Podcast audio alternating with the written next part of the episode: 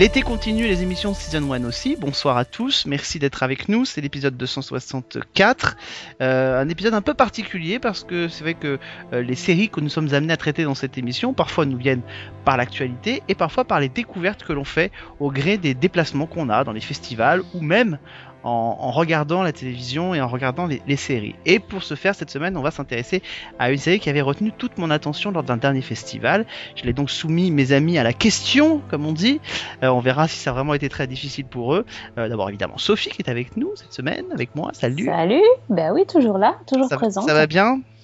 Ça va, ça va, très bien. tu n'as pas encore pris racine? Attention. Pas mal. Ouais, pas mal, hein. Attention. Ouais.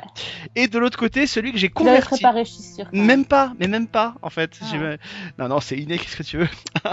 euh, et de l'autre, quelqu'un que j'avais convaincu, euh, converti à cette série, euh, lors du festival de télévision de Monte Carlo, puisque l'interprète principal de cette série, Moa Gamel, y était présente. Et c'est notre ami Vivien, ça fait longtemps qu'on l'avait pas eu dans un Season 1. Salut Salut, salut, ça faisait, ça faisait très longtemps et, vous savez bien depuis le temps tous euh, que je suis tout le temps dans ma voiture à me pendre à mon rétroviseur régulièrement et là j'ai réussi à, à, trouver un petit créneau en dehors de la voiture pour euh, vraiment être dans l'émission et, pas, euh, et pas seulement ou, de la, de la douche aussi, ça m'arrive moins, quand même moins souvent que la voiture, mais j'ai confessé, confessé ça à Alex. C'est vrai que ça m'arrive aussi de d'écouter Season 1 sous la douche. Ah, vous allez tous savoir sur nous, hein. je vous garantis rien. Euh, je sais pas si ça va vraiment vous plaire, mais enfin bon, voilà. Donc, récapitulons, remontons en arrière, 19, en, en, j'allais dire 1972, pas du tout. Qu'est-ce que je raconte Je ne sais pas ce que je dis. Euh, au mois d'avril dernier, festival Sérimania, le hasard des rencontres lors de ce festival m'amène sur une série suédoise euh, qui vient tout juste d'être diffusée au moment où elle arrive à Sérimania euh, sur la SVT. Elle s'appelle Your Scott. Euh, tout simplement parce que les, les, le producteur et le scénariste principal et réalisateur est aussi présent lors de ce festival. Et puis bah au mois de je tombe sous le charme de cette série à cette occasion et j'apprends qu'au festival de Monte Carlo euh, la comédienne principale, l'héroïne de la série, euh, Moa Gamel, y est présente et donc je me tourne vers mon, pote Vivien et je lui dis tu devrais t'y intéresser. Je pense que c'est totalement dans tes cordes de l'écran fantastique puisque je rappelle euh, que tu officies pour l'écran fantastique et donc il se précipite. Et donc l'idée forcément euh, de profiter que cette série ne soit pas encore arrivée chez nous pour vous en parler, vous la faire découvrir, euh, a forcément germé dans notre petite tête et dans mon petit cerveau malade. Euh, alors avant de recueillir un peu vos avis, qu'on en discute de cette série dont j'ai déjà eu l'occasion de parler à, de nombreuses reprises, Sophie, bah c'est pas les vacances, hein, donc tu vas te tu vas te frotter au pitch? Les pitchs sont toujours là. Et euh, cette fois-ci, c'est un pitch assez simple à la base, mais au final, ça donne quelque chose de plus compliqué. Euh, donc, ça, raconte l'histoire d'une, euh, d'une inspectrice qui s'appelle, donc, on va dire Eva, parce que là, les noms, les noms suédois, je maîtrise pas tout à fait.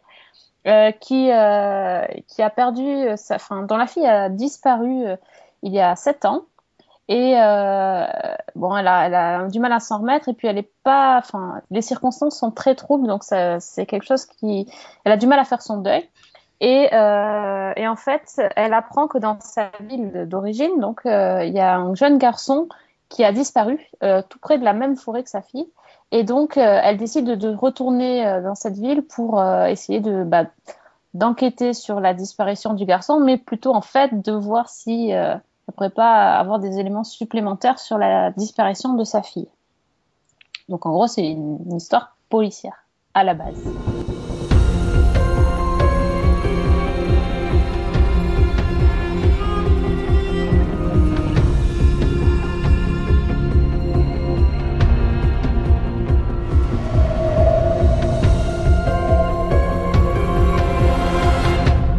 On va, on va, on va être amené quand même à vous en dire un peu plus parce qu'il faut qu'on arrive à vous convaincre ou pas, ou pas d'ailleurs de regarder cette série parce que pour l'instant je, je, connais l'avis de Vivien euh, sur le pilote mais je, je pense qu'il est allé plus loin et qu'il aura peut-être des choses à nous dire et je ne connais pas celui de Sophie. Rappelons aussi qu'elle revient dans sa ville qui s'appelle Silverwood euh, pour aussi organiser les obsèques de son père euh, qui vient de disparaître et dont la disparition finalement, c'est ça qui est intéressant, pourrait ne pas être totalement étrangère à celle de sa fille. Bref, c'est une histoire complexe et c'est un drame nordique comme on en a fait Alors avant de rentrer dans le détail, forcément, je me tourne vers Sophie, euh, qui je pense, euh, jusqu'à ce que j'en parle, comme moi d'ailleurs, avant en série manière, on n'avait pas entendu parler de cette série. Euh, je t'ai convaincu de la regarder pour la faire dans cette émission. L'as-tu regretté Alors, non seulement j'ai pas regretté, mais en plus, je t'en veux parce que j'ai forcément, comme tu as dit Alex, ça n'a pas été diffusé, donc je l'ai téléchargé. Et en fait, je n'ai pas réussi à télécharger, je n'ai pas trouvé les sources pour l'épisode 3. Ah merde. donc là, en fait, je suis sur les dents. voilà. Euh, donc en fait, j'ai vu les deux premiers. Et là, euh, quand on finit le deuxième, c'est juste horrible de savoir qu'on n'a pas le troisième. Donc, j'ai de me l'envoyer tout de suite. parce que là, ça va aller mal. Non, bah, bon. franchement, j'ai trouvé ça super. Euh, effectivement, alors comment dire? Mais quand même dévoiler des choses de l'intrigue et tout ça. Malgré tout, je m'attendais pas. Enfin, j'ai quand même été surprise par ce qui se passe. Euh, tu avais dit que c'était une histoire policière, mais qu'au final, ça, ça partait dans le fantastique. C'est vrai que tout le pilote, bah, j'attendais un peu le fantastique. Tu vois ce que je veux dire Comme je Mm. savais, que- je le savais, donc j'étais là, bon, ok, ok, bon, pas mal. Policier, moi j'aime bien de toute façon. Et puis ça arrivait jamais. Et quand c'est arrivé, j'ai fait, oh putain, ah ouais, quand même. Et tout de suite, tout prend fin. Le générique, euh, on comprend après, quoi, ça c'est génial. Mm. Donc du coup, tout ce qu'on a vu, on se dit, mais ah ouais, mais en fait, c'est pour ça que machin et tout. Donc du coup, quand tu te lances dans le deuxième épisode, t'es es aux aguets, t'es- moi j'étais à fond. Donc euh, moi, franchement, je, je trouve ça euh, super bien. Et c'est d'autant plus agréable que c'est extrêmement bien joué et extrêmement bien filmé. Mm. C'est vraiment... Euh... Pour, pour l'instant, je suis conquise. En introduction, euh, Alexandre, bon, tu as déjà commencé à raconter un petit peu l'histoire euh, des, des- des coulisses de ma découverte avec la série, mais j'ai envie de te dire un simple mot pour cette découverte, c'est tac. Merci en suédois. Parce qu'effectivement, j'en avais jamais entendu parler. J'avais pas demandé euh, Moa Gamel sur ma grille d'interview euh, à Monte Carlo. Et euh, suite à tes conseils, je suis donc allé euh, me présenter à l'attaché de presse de chez ITV. Euh, je lui ai montré le magazine, euh, raconté un peu ce qu'on faisait, qui j'étais, tout ça. Et du coup, euh, ben, on a pu faire l'interview tous les deux ensemble. Mm. Et on a eu juste une demi-heure de rêve euh, avec Moa Gamel. Alors moi, à la différence de toi, j'avais pas pu voir le pilote à l'époque, donc c'était une interview un peu un peu casse-cou, euh, donc sans avoir vu aucun épisode au moment de l'interview, ce qui n'a pas empêché d'avoir un contenu euh, très très très intéressant et qu'on va exploiter euh, de tous les côtés euh, dans les mois qui viennent. Et sinon, bah, pour euh, par rapport à la série en elle-même que j'ai donc découvert depuis, puisque c'est en ce moment en diffusion sur euh, ITV encore euh, en Angleterre. Mm. Donc moi je suis calé à la diff là en fait, c'est-à-dire que j'ai vu le septième épisode cette semaine et 7 sur 10, hein, il me semble que c'est en que c'est en 10 Exactement. parties, donc encore 3 à venir. Et euh, que te dire? Euh, Souvent, on, se retrouve face à soit un polar avec une teinte de fantastique, soit du fantastique avec une teinte de polar. Et là, c'est vraiment euh, parfait, c'est-à-dire que c'est vraiment un, un polar fantastique, c'est-à-dire que chaque avancée de l'enquête débouche sur du fantastique et chaque nouvel élément dévoilé de fantastique fait avancer l'enquête. Donc, au-delà des qualités que Sophie a déjà citées, qui sont les qualités filmiques incroyables, les qualités de jeu incroyables, il y a une qualité d'écriture ultra intelligente, ultra addictive. C'est vraiment passionnant. Chaque épisode, est, non seulement on peut absolument rien anticiper, on peut rien deviner de ce qui va se passer, mais alors pour le coup vraiment rien. Et en plus, chaque épisode est très marqué. même si c'est une histoire, une grande histoire en continu, chaque épisode, je trouve, est très marqué individuellement et, euh, et, et et- nous met par terre à chaque fois. En tout cas, du 1 au 7, par terre à chaque fois. Et juste pour dire, on va pas, on va rien dévoiler le moins possible parce que c'est vraiment important pour les gens qui découvriront la série euh, un jour ou maintenant. Euh, juste à dire que Yord Scott, pour ceux qui se poseraient la question de savoir ce que c'est, le mot Yord Scott n'est dévoilé que dans le septième épisode et son explication qui va avec. Donc, chut. Exactement, et c'était un des éléments euh, centraux de, de l'intrigue, évidemment, mais pas que.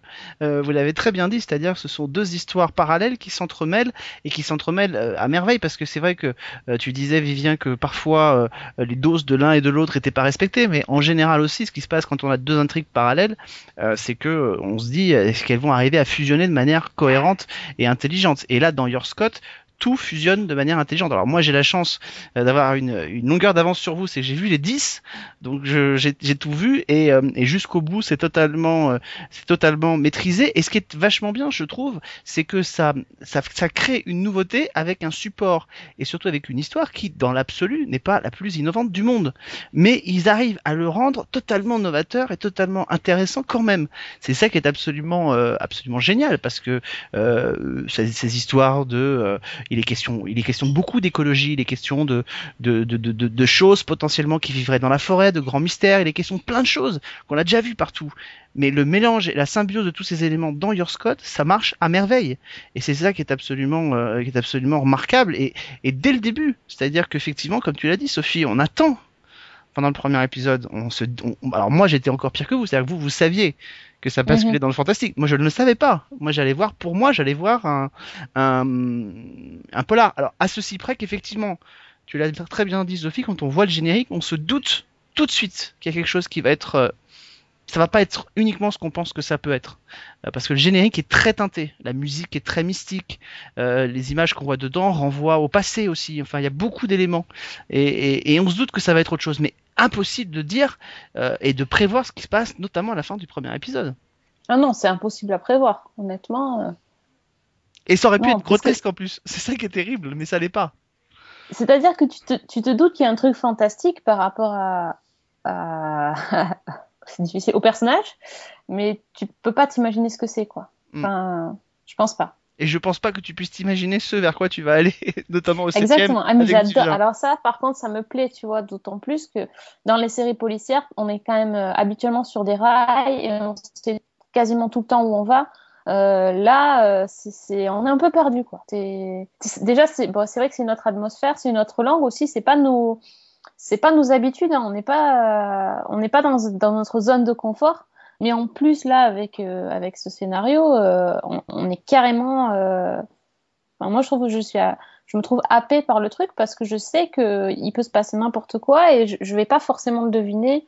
Ça peut partir dans plein de directions différentes. Les personnages euh, on peut les suspecter, on peut se dire ils vont mourir ou pas, ou... et finalement c'est pas du tout ce qu'on avait euh, imaginé. C'est assez sympa. Moi, j'aime beaucoup, euh, j'aime beaucoup cette idée de ne pas m'attendre et de et de pas de pas être simplement spectatrice mais un peu de vivre le truc. Mais, mais Vivien en plus toi qui vois beaucoup de, de fantastique, ça passe tout à fait la même impression mais c'est que on, on, nous fait on nous, on nous fait admettre qu'on est dans du fantastique sans vraiment nous en montrer beaucoup finalement parce qu'on voit très peu de choses. Enfin, il va y avoir à un moment donné une espèce de climax dans la saison, je crois que tu l'as pas encore vu, où on va basculer dans du fantastique pur, mais à part des touches ici et là, finalement, on est que on nous montre que très peu des éléments fantastiques.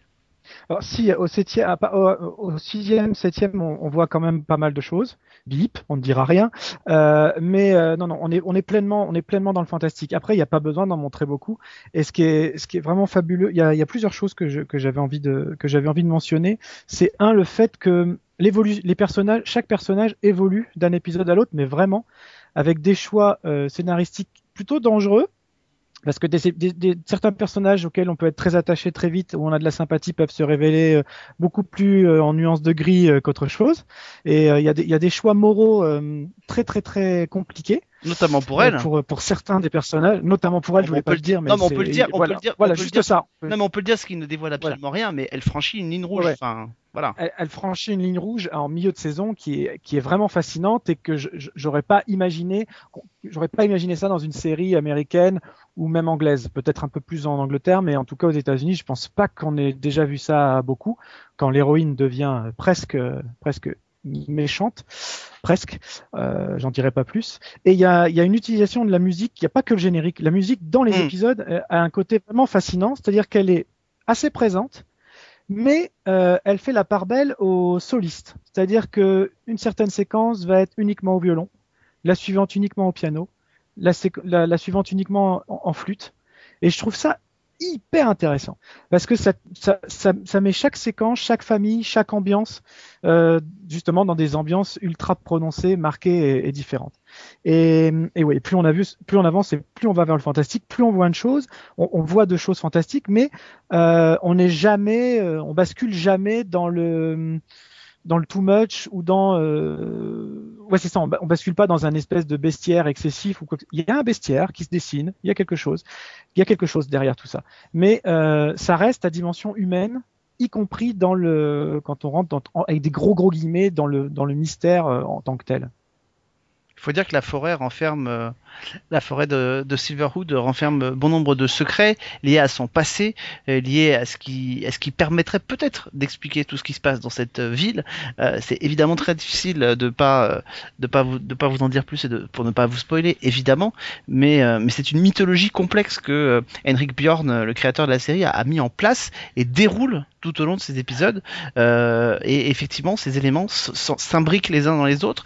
Et, je peux vous dire que même jusqu'à la fin, euh, la série va, apporter son lot d'explications tout en ouvrant euh, vers la suite. C'est ça qui est enfin faire une potentielle suite parce que pour l'instant la série vient à peine de se terminer en Suède, euh, mais euh, s'il y a une suite, euh, tout est tout est tout, tout est ouvert et il y a des personnages vraiment extrêmement intéressants. J'aime beaucoup notamment le personnage qui, alors pas le flic. J'avoue que le jeune flic avec sa fille fait un peu plante verte, sans faire de mauvais jeu de mots par rapport à l'histoire, mais il fait un peu plante verte. Mais j'aime bien l'autre. Je crois qu'il s'appelle Was, euh, Et il est très bien. Enfin, il est assez. Il est, il est. Alors lui, il est hyper étrange du début jusqu'à la fin. Il passe dans le flic un peu insipide, type un peu sombre, pour revenir dans le type bien. Enfin, il, il fait un espèce de grand 8 tout au long de la, de la série qui est assez, euh, qui est assez fascinant. Non, je, je veux dire que j'étais complètement d'accord et que c'est, en fait, c'est d'autant plus intéressant. De, on dit toujours, il faut regarder les séries en version originale, et c'est encore plus vrai même quand on maîtrise pas la langue, parce que voilà, le suédois, euh, j'en parle pas un mot. Hein, voilà, j'ai appris tac, je suis content, ça veut dire merci.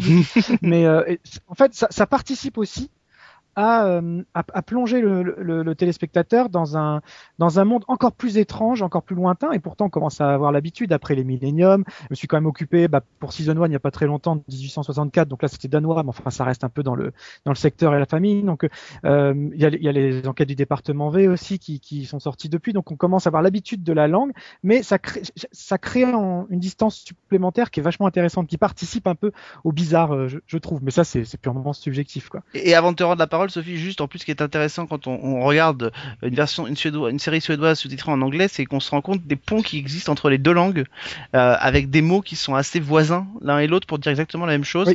Et c'est assez intéressant du coup de, pouvoir permettre de connaître la langue, euh, la langue suédoise que de découvrir, euh, que de découvrir ces petites, ces petites parallèles. Sophie, excuse-moi. oui, je, je plus sois sur la langue.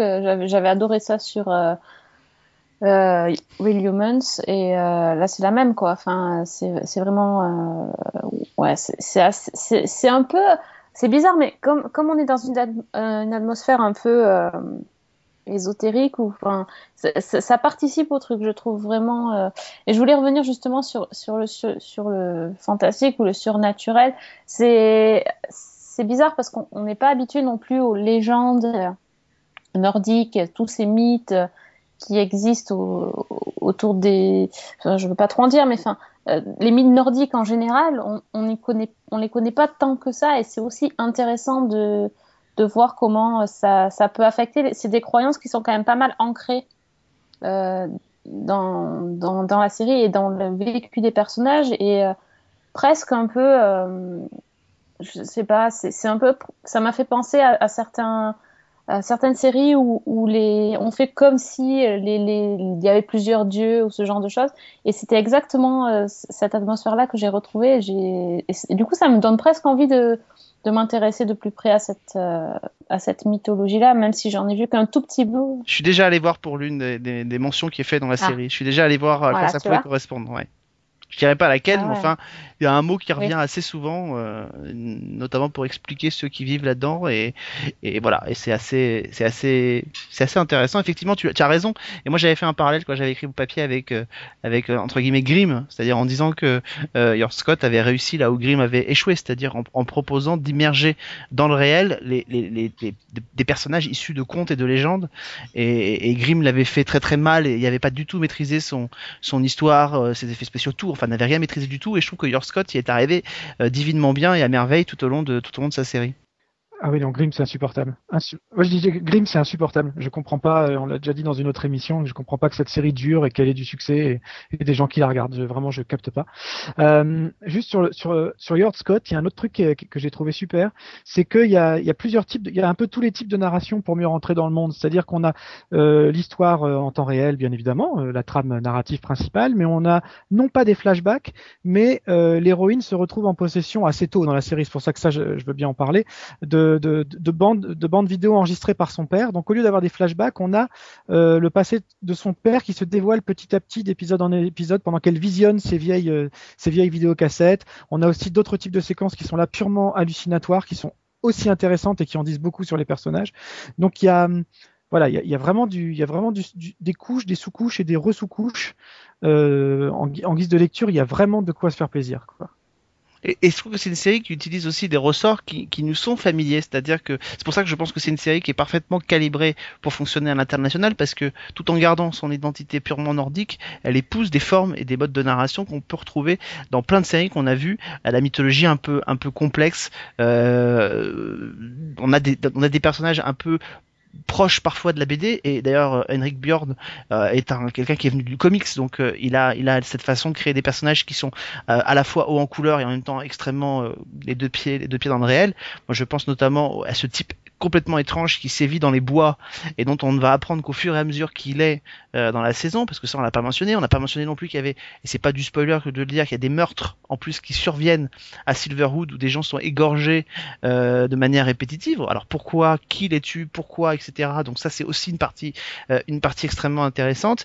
Et puis surtout il y a des il y a des il y a des gens qu'on voit apparaître ici et là dont on ne sait pas qui ils sont. Enfin, et, je peux vous le dire, à la fin de la saison, on ne sait toujours pas qui ils sont. On commence à avoir des bribes d'infos qui sont dispatchées, mais, mais, mais dans l'ombre, on sent qu'il y a une mythologie plus importante qui se met en route et qui peut se construire pour, pour de, possibles futurs épisodes. C'est ça qui est intéressant. Et non, normalement, c'est là où tu nous sors la petite référence à Twin Peaks. Non, Avec... alors non, oui, non, oui, quand même. oui, Ah, oui, quand même. Non mais Ghostwood peut euh, Ghostwood de Twin Peaks et Silverwood ça peut y faire penser. Mais honnête effectivement l'importance de la forêt dans la place de la ville euh, peut nous ramener effectivement à Twin Peaks. Euh, mais là encore et pourtant vous savez à quel point je je suis euh, je suis fan de Twin Peaks mais je trouve que là pour le coup ça me paraît mieux maîtrisé dans George Scott. Euh, que ça ne pouvait l'être dans Twin Peaks où ça n'avait été qu'effleuré. Alors, on- je, je reverrai peut-être ma copie lorsque les 18 prochains épisodes de Twin Peaks arriveront, mais pour l'instant, effectivement, euh, tout ce qu'il y a autour de Ghostwood, euh, on en sait beaucoup sur les loges, mais ça part tellement dans des directions que, que finalement, on n'en sait pas plus. Alors que dans Your Scott, vous avez des réponses. C'est ça qui est hyper intéressant. Vous avez des réponses, on vous les donne. Alors ça découle vers d'autres mystères, mais c'est pas des fausses réponses. Ce sont des vraies réponses qui sont données, mais qui ouvrent sur le reste. Et c'est ça qui est vraiment fascinant tout au long de la série. Moi, il y a un personnage qui m'a fait quand même énormément passer à Twin Peaks, c'est la, la, la dame avec son caddie. euh, Non, pardon, vous dites un chariot. Ouais, un chariot euh, qui pousse son chariot, elle me fait penser à la dame à la bûche, quoi. Enfin, Ah ouais, mais sauf qu'elle elle a, tu verras que dans la suite, elle a, elle a Ouais, une ouais, pas importance qui, qui, qui, qui augmente de plus en plus, quoi. Et c'est d'ailleurs, c'est d'ailleurs assez c'est intéressant parce que euh, il y a une séquence et c'est c'est pas là, je vais pas vous spoiler, je vais juste vous teaser un peu. Il y a une séquence où en fait on, on la, on la, tout au long de la série, on la voit près d'une baignoire euh, où on entend juste des bruits et c'est pour ça qu'il y a un vrai travail qui est fait sur les bruits et sans qu'on sache vraiment à aucun moment jusqu'au dixième épisode ce qui est vraiment dans cette baignoire. C'est ça qui est hallucinant. Ça nous est dit, ça nous est décrit à certains moments, mais on ne sait jamais ce qu'il y a dedans. Et c'est ça qui est absolument, euh, absolument dingue, quoi. Euh, je, je voudrais quand même qu'on mentionne parce que euh, dans cette émission, j'ai souvent chambré, j'ai souvent euh, déconné sur euh, sur les, les, les interprètes féminines des séries, mais là, je voudrais qu'on parle vraiment sérieusement de la prestation de Moa Gamel euh, parce que euh, moi j'ai trouvé qu'elle était absolument remarquable de bout en bout. Euh, alors Vivien et Sophie, qu'est-ce que vous en avez pensé tous les deux? Déjà, elle est très belle, vraiment. Et elle, arrive à alterner entre un peu d'action. Alors, pas tant que ça, mais dès, dès qu'il y a un peu de séquence d'action, elle est très, très, très, très douée. Dans, les, changements d'émotion, euh, voilà, c'est un peu ce qu'on disait tout à l'heure. Elle peut passer d'un épisode à l'autre en changeant quasiment complètement de personnage. Et c'est, euh, non, je la trouve vraiment bluffante. Et pour juste rebondir sur ce que tu as dit avant, c'est une série vraiment pour l'international. Il faut qu'on l'ait en France et il faut, et on compte sur tous les auditeurs, on compte sur tout le monde. Euh, même si là on vous tease et que euh, vous pouvez pas vous en empêcher, que vous allez télécharger les épisodes en suédois, sous-titrés anglais, de façon illégale, le jour où ça deviendra légal en France, soutenez le truc. C'est-à-dire que même si vous les avez déjà vus en illégal, faites jouer l'audimat, achetez les DVD quand ils sortiront, parce que euh, il faut une saison 2 et il faut. c'est- c'est pas c'est des projets qui sont coûteux mais qui qui, qui ont besoin d'un réel support je, je pense pour que ça marche à l'étranger il faut que les faut que tout le monde joue le jeu vraiment j'ai juste envie de Totalement d'accord avec ça. toi. Non mais totalement d'accord avec toi. Ouais. Sophie? Oui, moi j'ai. C'est une découverte, cette actrice. Elle est effectivement très belle, mais sans être euh, bimbo. Euh, elle, a, elle a vraiment quelque chose. Enfin, moi je l'ai pas vue en vrai, mais bon, c'est vrai qu'elle elle dégage euh, énormément de, choses et elle, elle, est, très crédible dans, sa souffrance, dans tout ce qu'elle ressent et, et j'ai pas vu les scènes d'action encore mais en tout cas dans ce que j'ai vu je, trouve qu'elle euh, porte le truc hein. elle est pas seule il y a quand même beaucoup de second rôle mais c'est vraiment elle qu'on retient elle est dans la, dans la, dans la, en vrai, elle est, elle, elle dégage beaucoup d'émotions en fait. Euh, c'est, c'est une fille qui est très expressive, qui est, qui est, qui est passionnée en tout cas. Nous, c'est ce qu'on a ressenti quand on l'a eu en face de nous. C'est une fille qui est passionnée, Ouais. qui parle de sa série avec beaucoup de sincérité, avec beaucoup d'authenticité. Euh, c'est quelqu'un, en tout cas de ce que nous on a ressenti, qui a l'air d'être absolument adorable, euh, très simple. On, l'a- on l'a recroisée après à la soirée du festival euh, le, le soir même, et c'était une fille qui était hyper simple, hyper accessible. Euh, Enfin voilà, et, et tout ça se toutes ces facettes de cette personnalité se mélangent en elle. Moi, elle m'a fait beaucoup penser dès le début à Anna Torf euh, de Fringe. Je sais pas pourquoi. J'ai percuté quand je l'ai vue euh, physiquement. D'abord, je trouve qu'il y a il y a une proximité, Ouais. il, y a, il, y a, il y a quelque chose entre les deux, puis c'est le même type de personnage, c'est-à-dire des, des femmes euh, fortes, sombres euh, et euh, sombres et en même temps lumineuses, euh, euh, assez à l'aise dans l'action comme dans le comme dans le côté un peu plus euh, un peu plus cérébral, enquête, etc. Et j'ai trouvé vraiment une proximité entre ces deux entre ces deux comédiennes. Mais j'ai quand même une préférence pour euh, pour moi Gamel parce que euh, c'est vraiment une des, très belles découvertes et, on est très très loin, même si elle, partage des points communs, on est très très loin des Sarah Lund ou des autres héroïnes des séries nordiques qu'on a vues. Elle, offre une autre, un autre visage et, je trouve que Henrik Bjorn lui a fait un magnifique cadeau euh, dans ce qu'il lui a offert. Mais il y a un personnage que Sophie n'a pas encore vu, mais que toi, Vivien, tu as dû voir, euh, qui est vraiment aussi hyper intéressant, qui est cette, on ne dira pas ce qu'elle fait ni ce qu'elle est, mais cette jeune femme qui apparaît à un moment donné. Hyper vois très, très très très bien à qui tu fais allusion. elle s'appelle Esmeralda, je crois, c'est ça. Hein Ouais, ouais, c'est ça, effectivement. Une super, une jeune actrice super, euh, qui dégage aussi beaucoup de choses, des choses très différentes que que, que, Moa Gamel d'ailleurs. Mais euh, ouais, à peu près, elle arrive à peu près au milieu de la saison et euh, et ça bouleverse tout le reste après. Non, c'est très très bon. Mais c'est compliqué de, c'est compliqué de vous teaser et de vraiment on peut on peut rien dire. C'est- C'est pas qu'on veut rester dans le flou euh, volontairement, mais un peu quand même. Dès que si on si on veut rentrer dans le détail des personnages, on va dévoiler des éléments de l'intrigue. Donc malheureusement, au jour d'aujourd'hui, on peut pas vous en dire plus, quoi. Surtout parce que Ce Sophie ne serait- le pardonnerait ce pas en pas plus. bien. Puis Sophie ne le pardonnerait que pas. en oui. Moi, je suis comme les, les auditeurs, là. Je Et encore, t'en as pas vu de deux. spoil. Et Toi, t'en as encore, vu je... deux. oui, et encore. Ouais, Mais tu vas en voir d'autres. euh, Je, je te dirai comment les voir après. De manière totalement légale en plus, c'est ça qui va être bien. Euh, donc en tout cas, on peut terminer en disant euh, qu'on vous recommande en tout cas euh, de surveiller cette série, à la fois dans les colonnes de l'écran fantastique quand elle arrivera en France, il faudra attendre qu'elle arrive en France, mais sur Season 1, je peux vous le dire, on a une demi-heure d'interview à venir avec le créateur et le producteur de la série, on a quasiment une demi-heure d'interview avec moi Gamel, donc du contenu sur Your Scott, vous en aurez encore. Donc, voilà, donc on va effectivement surveiller cette série puis on va surtout l'accompagner. Euh, voilà, donc euh, ça va être euh, ça va être régulier sur Season 1 et puis évidemment quand la série arrivera en France, on ne manquera pas non plus de continuer à relayer cette série et puis peut-être que Sophie, à son habitude, nous dira dans les prochains rendez-vous de Season 1 euh, euh, ce qu'elle a pensé des épisodes qui viennent, si elle maintient son Ah oui, oui, positif là, vous pouvez compter sur moi. Je t'ai donné une nouvelle série, ça t'arrange pas?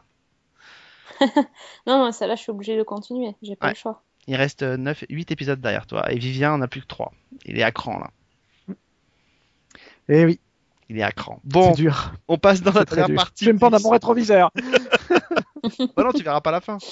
Après. Attends, quand tu, vas te prendre à ton, fini. quand, quand tu vas te prendre à ton rétroviseur, je vais t'expliquer ce qui se passe à la fin. Alors, à la fin de la série, non, tu non. Alors, non, mais juste, tiens, juste pour vous teaser un peu là tous les deux et puis les auditeurs, euh, je peux vous dire que euh, effectivement la série, je l'ai dit, est réussie jusqu'à la fin, mais surtout, je pense que si vous êtes un tant soit peu normalement constitué, si à la fin de la série, de la saison, vous ne versez pas votre larme, Ah, je peux vous dire que ah je peux vous dire que vous allez pas vraiment. Je, je comprendrai pas parce que l'une des dernières scènes, d'abord, la série ne se termine pas forcément sur un happy end, et puis surtout l'une des dernières scènes euh, entre Moa Gamel et quelqu'un d'autre, c'est une scène qui est absolument bouleversante, est très belle, tout en poésie. Euh, voilà, j'ai hâte que vous la voyez euh, tous les deux, que vous me disiez ce que vous en avez pensé, parce que euh, c'est vraiment, vraiment euh, c'est la cerise sur le gâteau qui arrive quand cette scène arrive. On se dit putain, ils finissent, euh, ils finissent quand même en beauté quoi. C'est à la toute fin du dernier épisode, voilà. C'est juste pour vous teaser un petit peu les amis. Là, vous détestez tous les deux. En fait, c'est pas vous qui allez ça. vous pendre au rétroviseur, c'est moi que vous allez pendre. C'est toi qui vas être pendu. on, va te, on va- te pendre. On va t'aider. On va Merci. à te pendre. C'est gentil. Bon, on bascule, on bascule dans la dernière partie de l'émission, euh, la partie magazine. Comme toujours pendant l'été, on vous dit si on a vu des petites choses euh, qu'on vous conseille ou pire qu'on vous déconseille. Euh, allez, Vivien, notre invité cette semaine. Oui Qu'est-ce que t'as vu toi? Ah bah, que tu as alors, je- Alors, je- oui, alors pour faire très vite, parce que vous en avez déjà parlé dans toutes les émissions précédentes. Parce que quand je dis que je vous écoute, c'est pas pour faire bien, je vous écoute. Donc, euh, j'ai regardé Scream, euh, j'ai regardé Dark Matter, euh, j'ai regardé quoi d'autre? J'ai même essayé Zoo. Euh, mais je me suis arrêté. Oh, t'étais pas obligé pourtant. Euh, si si. Si- si- c'est- le pilote m'a dit stop. Tu vois, à la fin, j'ai dit j'ai dit stop, c'est, ça va, ça va- Zou et moi, ça va pas être possible. Euh, en revanche, Scream et moi, c'est tout à fait possible. J'aime bien. Je me Ah. prends au jeu. J'ai envie de savoir. J'ai envie d'aller plus loin. Euh, et Dark Matter aussi. Mais euh, mon vrai, ma vraie petite série de l'été, celle que j'avais prévu de, de, de, de vous parler euh, pendant cette partie magazine, c'est que j'ai, en fait, j'aime bien euh, me commander. Enfin, je suis un grand consommateur des séries de la BBC et donc je me commande régulièrement mes petites mes petits Blu-ray en import qui ont tendance à sortir en Angleterre juste après la diffusion euh, là-bas. Et donc là, je me régale cet été au compte-goutte avec les épisodes de Jonathan Strange et Mr. Norrell, euh, auxquels je crois Fanny euh, a, consacré un super article dans Season 1, sur le site de Season 1. Et, euh, et je me régale vraiment avec ça. Pourquoi? Alors, euh, j'adore les films en costume, j'adore les reconstitutions de la BBC, tout ça, tout ça. J'adore le fantastique. Et là, c'est un doux mélange des deux. Euh, pour faire euh, court, c'est l'histoire de deux magiciens euh, pris euh, dans la dans la tourmente d'un de d'un pays qui ne croit plus du tout en la magie. Et, ils ont envie de, de enfin ils ont envie ils ressentent à la fois l'envie et la nécessité de faire renaître cet art euh, perdu un peu druidique euh, magique euh, de auprès de leur société. Et du coup ils vont se faire embaucher par le gouvernement britannique pour aller combattre les Français pendant la guerre et tout ça. Et, euh, et ça non seulement c'est très divertissant mais en plus il y a un traitement hyper à part. C'est-à-dire qu'il y a un ton un peu décalé qui est vraiment qui est vraiment chouette parce que on est euh, on n'est jamais sur le sur le simple sur le simple fantastique, on est toujours un petit peu un côté politique en même temps, politique et social. Est-ce que c'est bien d'utiliser la magie? Est-ce que c'est bien d'avoir recours à tel ou tel subterfuge? Et en même temps, est-ce qu'on peut faire n'importe quel sort à n'importe quel prix? Donc c'est pas juste, euh, on est loin des contes de Noël ou de ou des ou des ou des fantaisies à la Terry Pratchett, euh, mais euh, Enfin voilà, je trouve que ça vaut le coup. Là, j'en suis au quatrième, à la moitié de la, la moitié de la saison, et euh, vraiment, je me régale avec ça. C'est ma, c'est mon petit coup de cœur de l'été. Un équivalent anglais à, à- à un type d'univers à la Penny Dreadful, c'est pour ça que tu aimes? Ou pas? Pas du une tout. vraie Ah, question. c'est hein. très très loin. Non non non non, non, c'est très très loin de Penny Dreadful. Penny Dreadful, c'est vraiment euh, gothique, euh, dramatico-gothique. On est à fond dans la hammer, on est à fond dans les codes, et c'est pour ça que j'aime autant. C'est qu'il y a, pour moi, c'est la première vraie série qui respecte au- autant les codes horrifiques gothiques. Alors que là, on est dans un vraiment doux mélange, c'est-à-dire qu'on peut passer d'un d'un d'une scène hyper gothique à une scène hyper grotesque, à une scène purement historique ou à une scène hyper euh, hyper romantique. Donc c'est un peu tout mélangé. Euh, c'est issu d'un roman que j'ai pas lu personnellement. Donc apparemment, d'après ce que disait Fanny dans son article, c'était assez fidèle au roman. Et pour ça, je, fais confiance à la BBC. Donc c'est vraiment un espèce de genre hybride qui peut satisfaire autant les, les spectateurs de, comme tu dis, de Penny Dreadful que de Downton Abbey, les deux en même temps. C'est un peu un doux mélange de, de, de, de ce que la, de ce que la chaîne peut offrir de mieux, je trouve, hein, en termes de d'univers euh, fantastique décalé.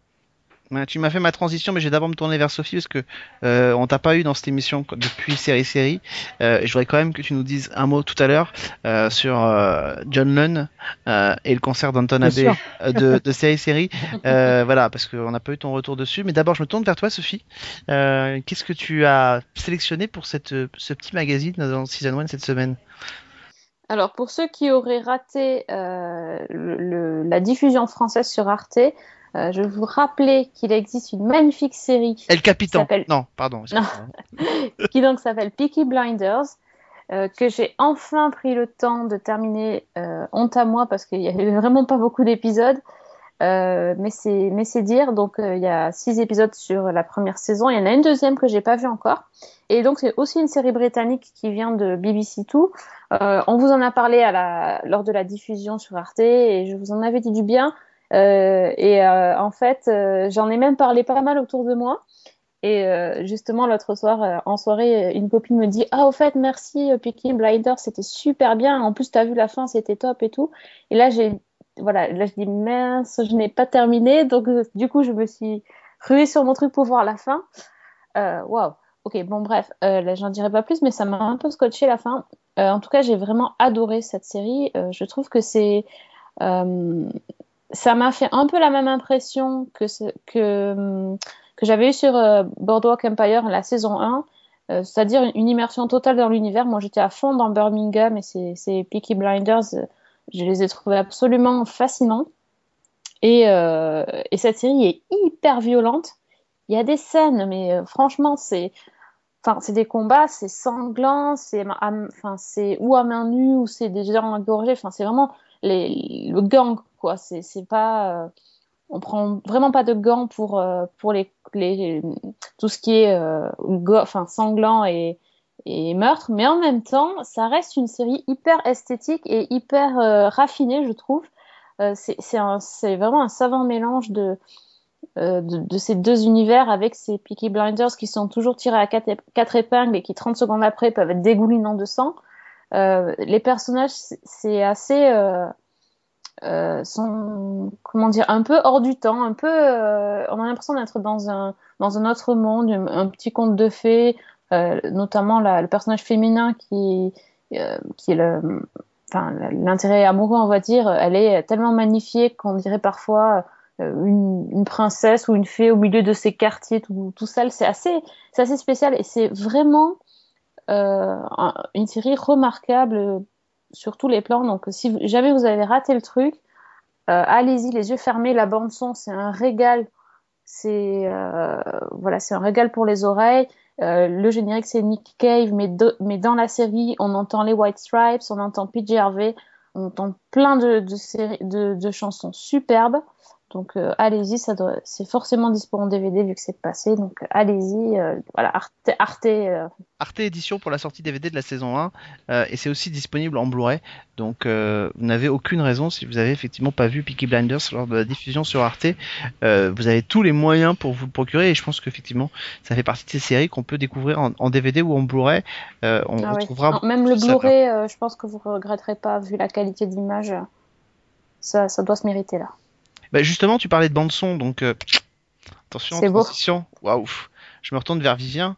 Euh, on a assisté, euh, alors d'abord à une rencontre avec un monsieur qui s'appelle John Nunn au festival de, de série série à Fontainebleau, donc compositeur de la musique de Danton Abbey, dont vous retrouverez aussi un gros dossier à la rentrée sur Season 1 puisqu'on a fait une grande interview avec lui.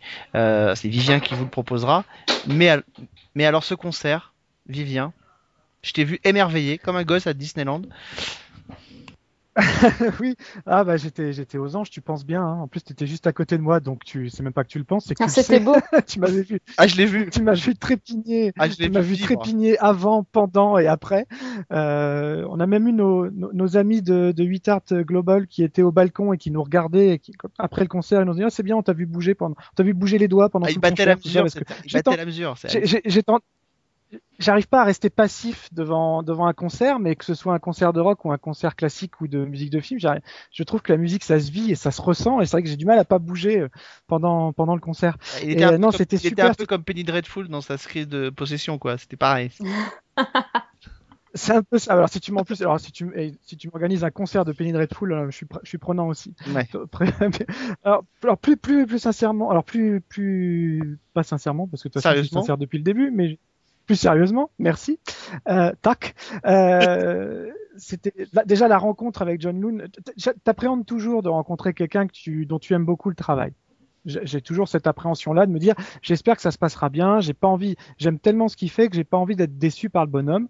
Et le moins qu'on puisse dire, c'est qu'on n'a pas été déçu par le bonhomme, euh, qui est vraiment quelqu'un d'ultra chaleureux, d'ultra passionné, qui nous a apporté des réponses. Euh, on, a fait une interview en, en, deux parties, une partie exclusivement, bien naturellement consacrée à Downton Abbey, et y compris jusqu'à la toute fin de Downton Abbey, puisqu'il nous a parlé de la toute dernière journée d'enregistrement. On vous en mm. saurez plus plus tard. Je vais pas dévoiler toutes les cartouches maintenant, mais on a ça, on a ça en boîte. Euh, on a des petites, on a des petites exclus là-dessus.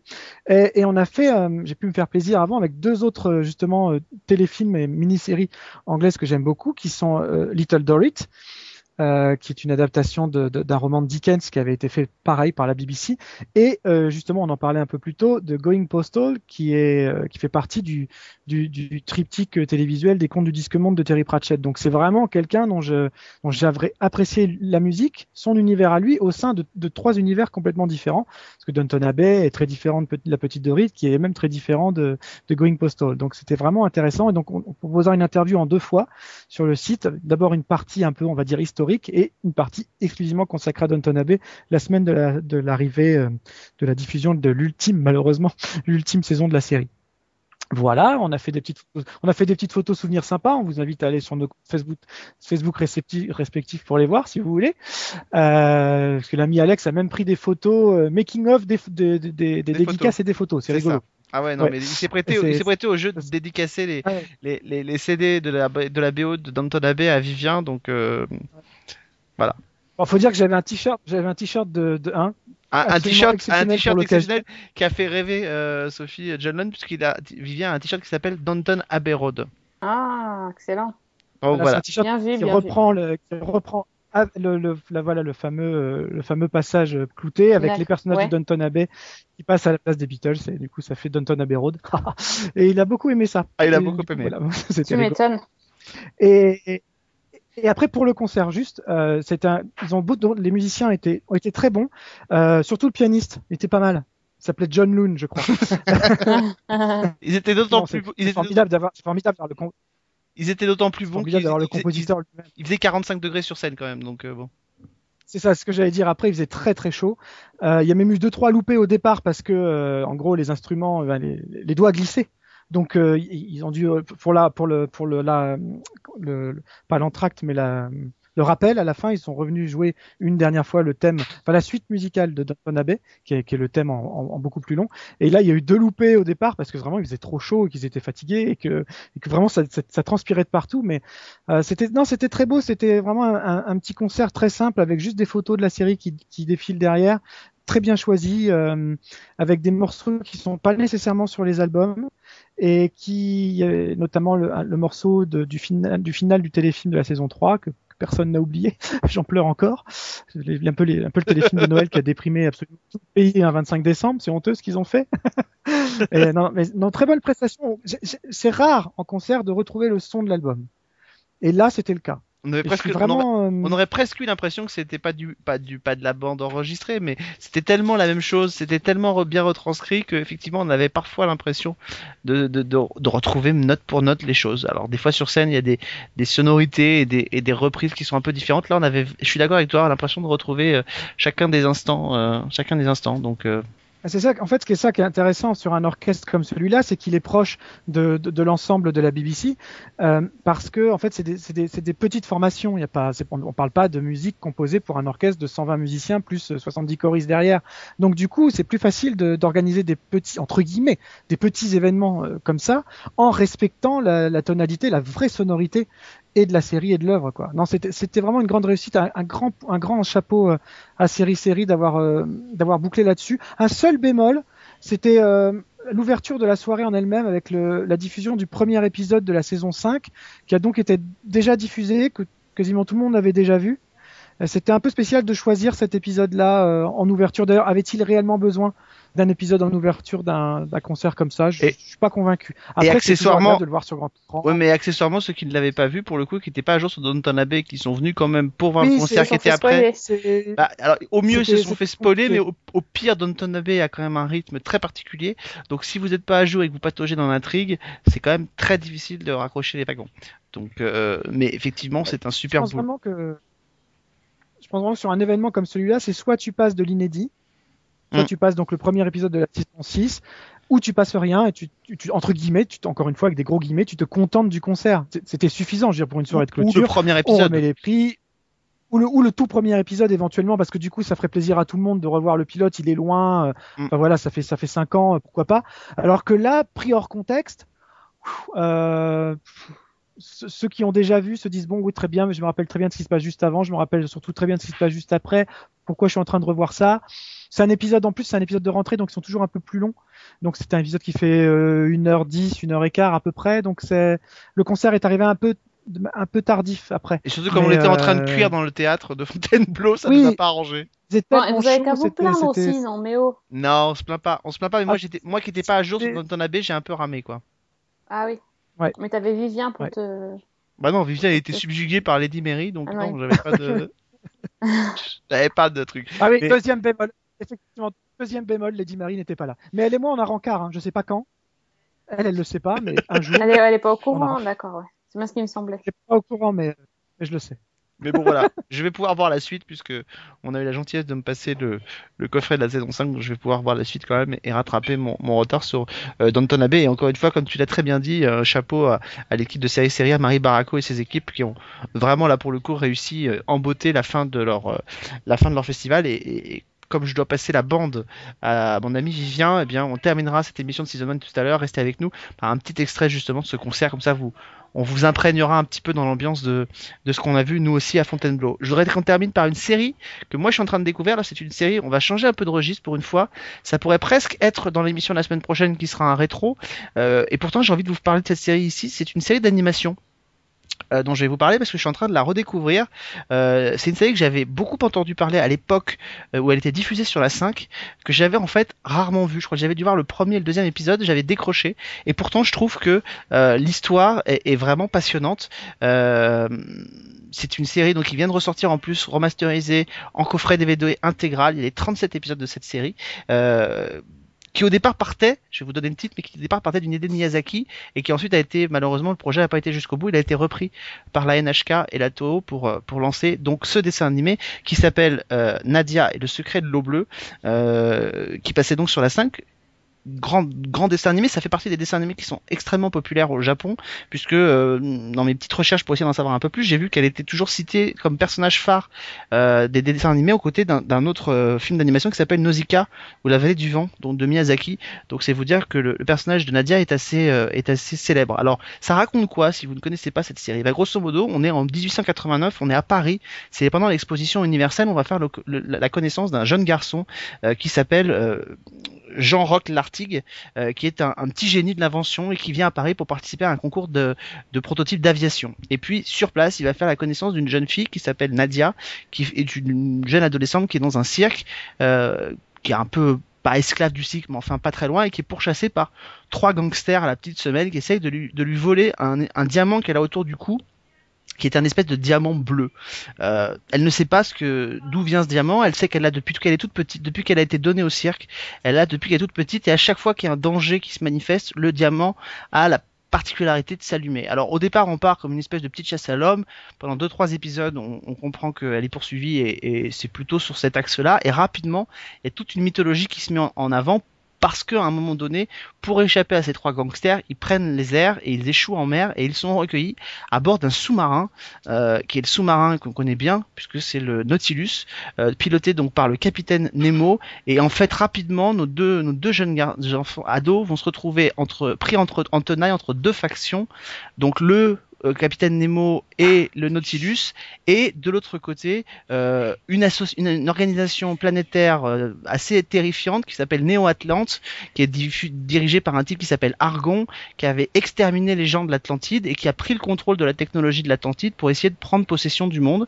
Et donc le capitaine Nemo et son Nautilus essayent de partir à la poursuite de cette nouvelle organisation pour empêcher qu'ils prennent le contrôle du monde et ils vont se retrouver dans une guerre sans merci au cœur du au cœur de laquelle il y a effectivement cette jeune fille Nadia qui est euh, qui fait certainement partie euh, de, de, toute cette histoire qui fait certainement partie des survivants de l'Atlantide euh, et au fur et à mesure des histoires comme ça on va faire la connaissance de cette de cette de cette mythologie de cette histoire qui grandit au fur et à mesure de, des épisodes et pour découvrir effectivement des ramifications ça va dans des endroits qui sont extrêmement sombres parce qu'il y a des personnages qui meurent notamment dans, les personnages principaux. C'est très très intense, c'est très fort et surtout c'est très prenant. Moi, je prends beaucoup de plaisir à découvrir cette série. Donc j'avais découvert que deux trois épisodes et, et je voilà, je suis assez fasciné parce que je trouve que la mythologie se met bien en place. Il y a un ton un peu adulte malgré le fait que ce soit des héros euh, des enfants et, et, moi ça me ça me plaît beaucoup. Ça change un peu de, tout ce qu'on peut voir et, et je regrette pas de, me replonger dans cette dans cette série parce que c'est euh, vraiment très bien fait. La, la bande son, l'image, en fait tout est vraiment très beau. Si vous avez vraiment l'occasion de, le découvrir. Je pense que ça fait pour celles et ceux qui auraient des enfants, c'est l'occasion de, leur faire découvrir parce que c'est une belle histoire et c'est une histoire complète. Et en même temps, c'est je crois une histoire qui peut être aussi suivie par les parents qui seront à côté, euh, qui seront pas du tout largués. C'est une vraie série d'aventures, d'animation, mais une vraie belle série d'aventures. Euh, voilà. Et le, vraiment, moi je vous le conseille. Je vous le conseille vraiment. Elle est disponible en elle est disponible en DVD. Il y a l'intégralité de la série qui est dispo et c'est vraiment l'occasion pour vous peut-être de, de vous refaire cette, euh, cette série. Je sais pas si tu t'en souviens, Sophie, à l'époque de la 5, de cette série ben, Visiblement, je me souviens que du générique. En français, oui. Pas du beau. Voilà, c'est ça. C'est un peu pareil pour moi. J'ai pas beaucoup de souvenirs, non. Vivien, tu connais pas, toi? Ah, idem, je, vois très bien le, visuel, on va dire euh, quelques images comme ça, donc j'ai dû zapper dessus à l'époque, mais j'ai jamais revu et j'ai jamais suivi. Mais là, tu en parles bien, ça fait envie, hein. Ça fait envie. Et le studio Surtout si ça a été remasterisé. Ouais, le, le, le, le, studio qui était à l'origine, c'est un studio qui s'appelle, euh, alors attendez, je retrouve le nom, qui s'appelle Genax et qui a travaillé, si je trouve, si je me trompe pas, sur euh, Neon Genesis Evangelion, notamment, qui était sorti aussi un, un, petit peu plus tard. Et alors, je connais moins les, les films qu'ils ont sortis depuis, mais c'est vrai qu'ils ont beaucoup travaillé, notamment sur euh, la saga Evangelion, donc au cinéma. Donc, donc c'est quand même un studio qui, qui, qui connaît bien euh, l'animation, qui connaît bien le sujet et qui construit des histoires adultes en animation et qui permet aussi euh, de, de, je vous dis, de faire le pont entre, entre plusieurs générations. Donc, euh, donc voilà, on continue d'avoir le côté un peu enfantin sur certains personnages, mais je, voilà, je, je, pour l'instant, je suis en train de, je suis à peu au dixième épisode et, et, et ça me tient bien, quoi. C'est, je, je, me fais ce petit plaisir le soir tranquillement à regarder ces épisodes et ça me, et ça me plaît beaucoup. effectivement, que j'étais comme Sophie, je connaissais surtout le générique, le générique français de, de cette que j'avais entendu parce que c'est un peu toujours la même chose dans, la musique. Et, là je le redécouvre euh, mais vraiment avec beaucoup beaucoup beaucoup d'intérêt. Donc euh, et ils ont fait un beau travail hein. toi, toi Vivien qui aime les, les beaux objets ils ont sorti euh, ils ont sorti un beau coffret. Le, coffret basique est très beau et ils avaient même sorti un coffret collector avec une reproduction de la pierre bleue de Nadia. Et alors petit détail mm. intéressant c'est que dans les années 80 donc le dessin animé je crois date de 90 ou 91 et je pense que à peu près vers 95 si je me souviens bien, il y a un dessin animé qui est sorti aux États-Unis. Euh, et je pense que les créateurs de Disney à l'époque se sont beaucoup beaucoup beaucoup inspirés de, de ce dessin animé puisque le dessin animé Atlantide euh, qui était sorti chez Disney dans je crois 95 ou 96 euh, est très très proche en termes d'histoire. Il est question aussi d'une jeune fille, des survivants de l'Atlantide et d'une pierre bleue. Donc, euh, et même le héros est aussi un jeune homme euh, à lunettes, un fervent inventeur. Donc, euh, je, je veux pas m'avancer, mais je crois que c'est toute une époque pendant laquelle les studios japonais faisaient un peu la gueule en voyant Disney reprendre, certains de leurs certains bestiaires puisque je rappelle qu'il y avait un dessin animé culte au Japon qui qui était aussi diffusé sur la 5 qui datait des années 60 qui s'appelle le roi Léo euh, il y avait eu un dessin animé qui s'appelait Le Retour du roi Léo et quelques années plus tard, euh, Disney a sorti Le roi lion. Donc, euh, donc voilà, qui était aussi très inspiré puisque Le Retour du roi Léo, c'est un, un, un, jeune lionceau qui devient qui devient lui aussi le héros de la jungle après la mort de son père. Donc, donc voilà. Donc on sait tous que Disney n'a vraiment rien inventé. Hein. Ouais, non, ils aiment bien aller à le prendre ici et là. Ah et c'est vrai qu'il y avait aussi un dessin animé, moi je me souviens de l'époque, euh, qui s'appelait, euh, qui était diffusé sur TF1, qui s'appelait Mako, euh, qui racontait l'histoire d'une d'une jeune d'une jeune sirène qui décidait de devenir humaine pour euh, pour aller suivre ses rêves et, quelques années plus tard alors ça c'était un conte je crois d'Andersen aussi à la base mais mais qui était devenu aussi la petite sirène euh, la petite sirène sur euh, aux États-Unis donc voilà il y avait quand même des Disney a bien aimé je pense l'animation japonaise et s'en est inspiré mais en tout cas franchement Nadia et The Blue Water, The Secret of Blue Water, puisque c'est le original. N'hésitez pas à le redécouvrir. Voilà. Bon, les amis, c'est ici que nos routes se séparent. En tout cas pour cette semaine. Oui, parce qu'on revient la semaine prochaine, il paraît. Avec un rétro? Bah oui, faisons, faisons. Alors, on vous tease, hein, on vous tease, on vous dira la semaine prochaine ce que c'est. Ça nous permettra nous aussi de déterminer entre temps ce qu'on va, de quoi on va vous parler dans cette émission. Donc comme ça, c'est un teaser pour tout le monde. C'est ça. tu, nous, tu, me diras avant dimanche quand même. Ouais, je t'essaierai de te dire avant dimanche ce qu'on va traiter la semaine prochaine. Euh, en attendant, merci à Vivien d'être revenu. Ça fait plaisir de t'avoir retrouvé pour parler en plus de cette série Your Scott. Ah, ça m'a fait super plaisir. Ça faisait trop longtemps que je n'étais pas venu, mais malheureusement, souvent, euh, euh, j'ai vraiment du mal à être disponible aux, heures euh, d'enregistrement bah de oui. l'émission. Mais oui. Et ça me chagrine. Et eh ben nous aussi, mais là on est venu pour Your Scott et puis on va retrouver de toute façon Vivien euh, dans les prochaines semaines, notamment pour ce dossier d'Anton Abbey euh, avec John Loon. Ce sera euh, notamment à la rentrée, euh, mais peut-être aussi sur d'autres choses. En tout cas, on vous tient au courant. Euh, et puis on le retrouve surtout dans, dans Screenplay puisqu'il a participé à un screenplay spécial Terminator euh, avec avec Christophe. Donc vous allez le retrouver, vous allez reconnaître sa voix. Et puis il est le guest de luxe de Season 1 à chaque fois que Sophie dit du mal d'une séries qui regarde. il est mentionné sans Non, non, être là. C'est surtout le seul qui nous écoute tiens, sous la douche. C'est ça, J'en profite, nu. j'en profite, dire que je me suis absolument pas pendu à mon rétroviseur quand elle a parlé de la fin de Gotham, parce que j'en suis vraiment revenu. hein. À partir du milieu de saison, elle m'a- perdu Gotham en route. hein. Donc je me suis pas du tout pendu au rétroviseur. J'étais tout à fait d'accord avec Sophie. Mais le teaser, Ah, mais accessoirement, pardon, le teaser de la saison 2 qu'on a vu euh, est pas mal. Vraiment m'a donné envie. Ah, Rise of the moi, Le Je regarde pas les retour de la vengeance. Non, Vivien, il est hermétique, il veut, il veut, Ah oui, il veut se garder l'effet surprise. Non, il est pas mal. Il est pas mal. Je Je l'ai vu aussi. Pas les teasers. C'est pour ça que personne n'a mentionné le, le, le teaser de Le X-Files. teaser d'X-Files, je l'ai pas regardé. Je l'ai pas Mais- regardé. Mais Je alors, pas. Bon, en même temps, euh, pour celles et ceux qui auraient une appli qui s'appelle Zinio euh, sur iPad ou et qui donc ont accès peut-être à des magazines étrangers euh, via cette appli, euh, le dernier magazine britannique qui s'appelle SFX, qui est un magazine qui traite de l'anime, de, de tout ce qui est trait au fantastique en termes de BD, cinéma et séries. Sophie, je te conseille d'y jeter un petit coup d'œil. Il y a un certain Mulder en couverture et Ah, quelques petites oui. infos sur le dernier X Files. Donc voilà, je, je voilà, je te le conseille. Ah oui, je vais y aller tout de suite. En attendant? En attendant, bonne semaine, bonne série et tac à tous.